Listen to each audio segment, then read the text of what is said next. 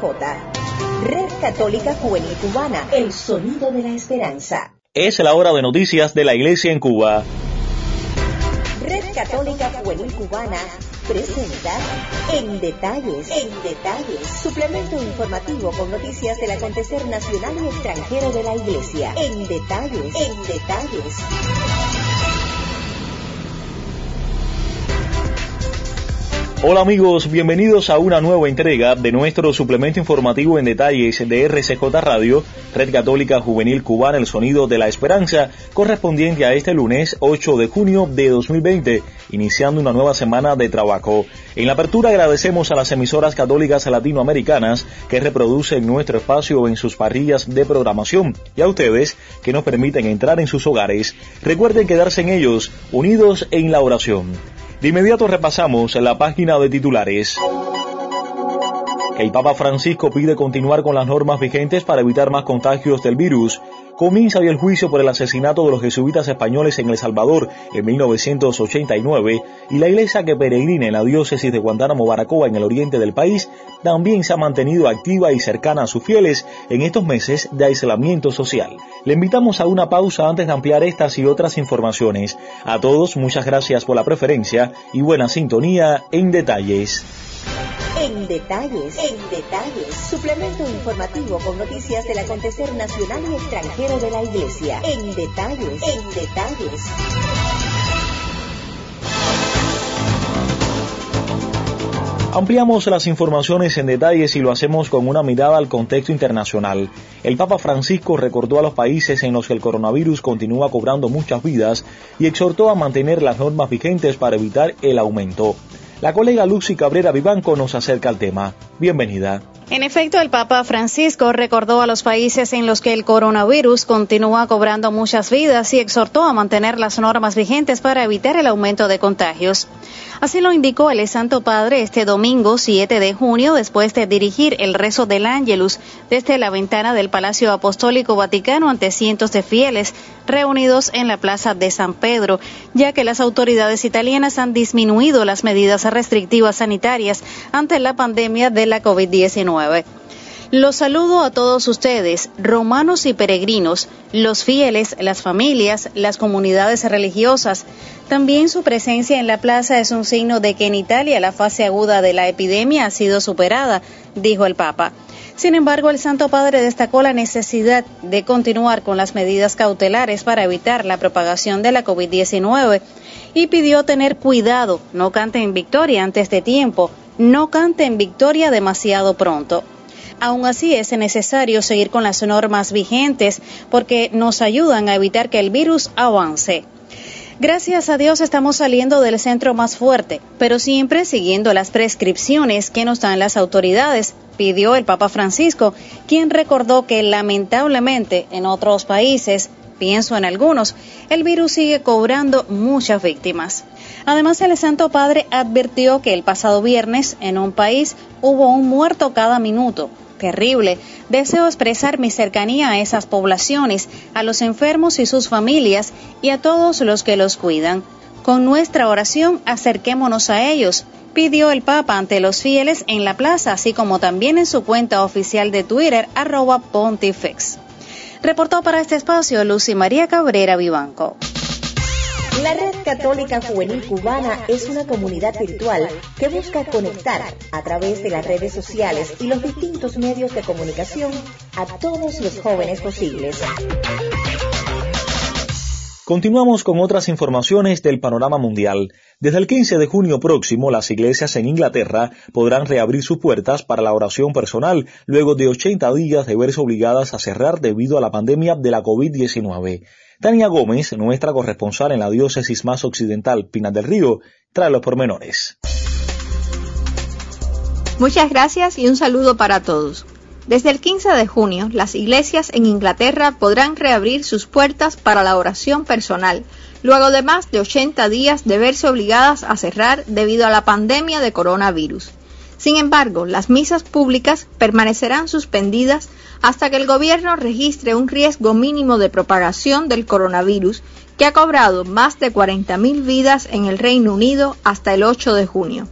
En una declaración el 7 de junio, El presidente de la Conferencia de Obispos Católicos de Inglaterra y Gales, Cardenal Vincent Nicol, agradeció al primer ministro Boris Johnson y otros funcionarios por permitir que la Iglesia dé el primer paso hacia la reanudación de las misas públicas. El purpurado señaló que este primer paso es necesario para la reapertura total de las iglesias y agregó que será bien recibido por muchos que han esperado con gran paciencia desde el 23 de marzo. Agradezco a todos por esa paciencia. Es importante que se tomen todas las precauciones para garantizar que las normas dadas para esta apertura limitada se cumplan por completo, sobre todo por quienes ingresan a nuestras iglesias, señaló. El cardenal Nichols indicó que las iglesias se irán abriendo de acuerdo a las disposiciones locales. Sin embargo, es una gran bendición para las personas y para el beneficio de todos en la sociedad que las puertas de la iglesia estén nuevamente abiertas para todos los que anhelan orar por la paz y la gracia que necesitamos hoy. Desde Pinar del Río, para ustedes, Tania Gómez. Más adelante en este espacio informativo conoceremos cómo ha vivido la diócesis de Guantánamo Baracoa estos meses de aislamiento social. Más adelante, en detalles.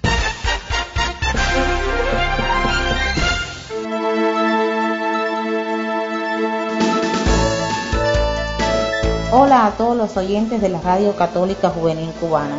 Pertenezco a la parroquia Sagrado Corazón de Jesús del municipio Carlos Manuel de Cépede, provincia Camagüey. Por la emergencia de la COVID-19 y la necesidad de la colaboración cubana, me encuentro cumpliendo misión en tierras extranjeras. Aprovecho la oportunidad que me dan para agradecer a todos los que hacen posible la realización de este programa en tiempos en que nuestros templos permanecen cerrados a causa de esta enfermedad, que requiere del distanciamiento social para prevenir la aparición de nuevos casos. Primero, quiero agradecerle a Dios por permanecer en mi vida y en mi corazón, y a todos los que colaboran llevando al mundo el mensaje de salvación y amor de Cristo nuestro Señor. Dios los bendiga. Gracias. RCJ Cubana somos un equipo emprendedor dispuestos a la colaboración y al apoyo en comunidad.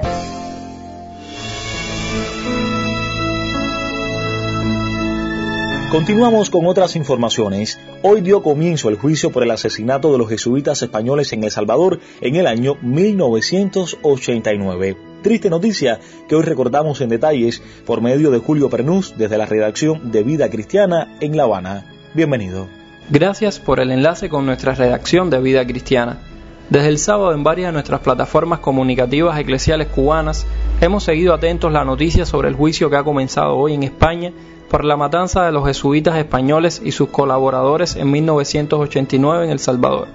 La Audiencia Nacional Española juzga desde este lunes al ex coronel y ex viceministro de Defensa salvadoreño Inocente Montano por su presunta participación en la decisión diseño y ejecución del asesinato de cinco jesuitas españoles en 1989 en El Salvador, hechos por los que se enfrenta a 150 años de cárcel.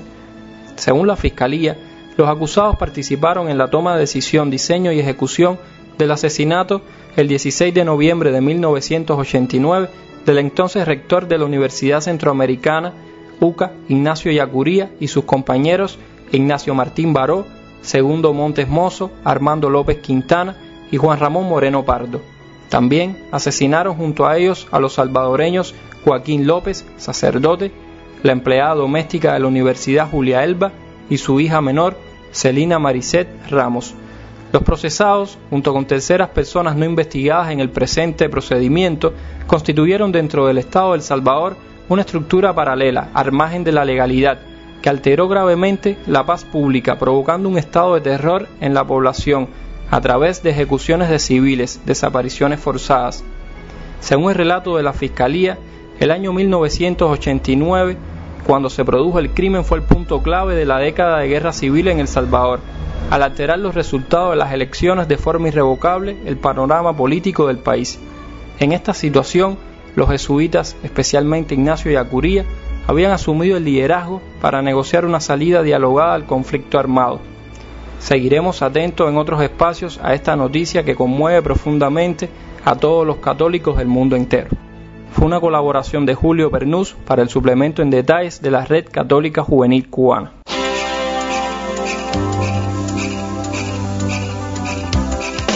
Ingresa a nuestro canal de YouTube y suscríbete. Conoce lanzamientos, noticias, eventos y actividades eclesiales que promueve la Red Católica Juvenil Cubana. Siempre enredados con Jesucristo. Ya lo sabes, suscríbete, Red Católica Juvenil Cubana.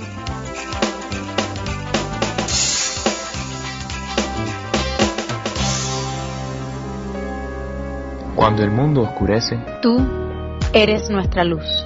Cuando el mundo se trastorna, tú eres nuestra paz. Cuando el mundo muere, tú eres la resurrección y la vida. Eres tú la fuente de agua pura. Que salta hasta la eternidad. Eres tú la fuerza que nos sostiene. Y nos muestra el camino a casa. Eres tú el amor que nos dice. No tengan miedo, yo he vencido al mundo. Cristo Jesús, Hijo amado del Padre. Escucha nuestra oración por los enfermos. Protege a los que se enfrentan al virus. Y confírmanos en la esperanza de que pronto todo volverá a ser como antes. Nosotros confiamos en ti. Estás escuchando En Detalles, suplemento informativo de la Red Católica Juvenil Cubana. Gracias por la preferencia. Cambiamos de información y de contexto. Varias han sido las iniciativas llevadas a cabo por las diócesis cubanas para mantener la cercanía con cada uno de los fieles en este tiempo de aislamiento social. Hoy nos vamos hacia la más oriental de Cuba, Guantánamo, Baracoa, y conocer más de cerca cómo han transcurrido estos meses. El corresponsal José Ignacio Amador nos brinda los detalles. Bienvenido. Muchas gracias, Jorge. La diócesis de Guantánamo, Baracoa se mantiene activa en sus quehaceres. Ante la singular situación que vive el país y el mundo con el azote del COVID-19, las diferentes parroquias del territorio han ido encontrando soluciones que les permitan mantener su trabajo para la comunidad y al mismo tiempo cumplir con las medidas de aislamiento social. En la comunidad Santa Catalina de Ricci, jóvenes y juveniles asumen un rol de liderazgo y se encargan de mantener el comedor de ancianos que funciona en la propia casa parroquial. Los jóvenes también organizaron una ciberpascua y aprovecharon la tecnología para vivir el periodo pascual y celebrar la resurrección del Señor juntos, aunque cada uno estuviera en su propia casa. Las atípicas condiciones que la cuarentena ha impuesto a la celebración de la Eucaristía han dado al traste con un buen número de curiosas vías para solventarlas, y es que, desde el mismo inicio de las restricciones, en la Catedral Diocesana las misas se dan ante la presencia de carteles pegados a los bancos de la iglesia, cada uno de ellos con los nombres de la familia de la comunidad. Esta iniciativa del padre Ian González representa el afán por mantener vivo y coleando el espíritu de comunidad y la unidad de la Iglesia en la tierra del Guaso, y es que este espíritu se ha mantenido vivo incluso en estos tiempos de coronavirus. Lamentablemente se nos acabó el tiempo. Ponemos punto final a esta emisión del suplemento informativo en detalles de RCJ Radio El Sonido de la Esperanza, correspondiente a este lunes 8 de junio de 2020. A todos, muchísimas gracias por la sintonía y la preferencia. De manera especial agradecemos a los colegas de Hace Prensa, Vatican News y Radio Católica Mundial. El colectivo lo conformamos Lucy Cabrera Vivanco, Tania Gómez, Julio Pernús, José Ignacio Amador, Saily Bermúdez en las voces de mención y promoción, Carlos Javier López Quiñones en el diseño sonoro, conducción y dirección general de un servidor Jorge Luis Nodal Cordero, quien nos invita a una nueva entrega. Hasta entonces, recuerde quedarse en casa, unidos en la oración. Que Dios nos bendiga a todos nosotros.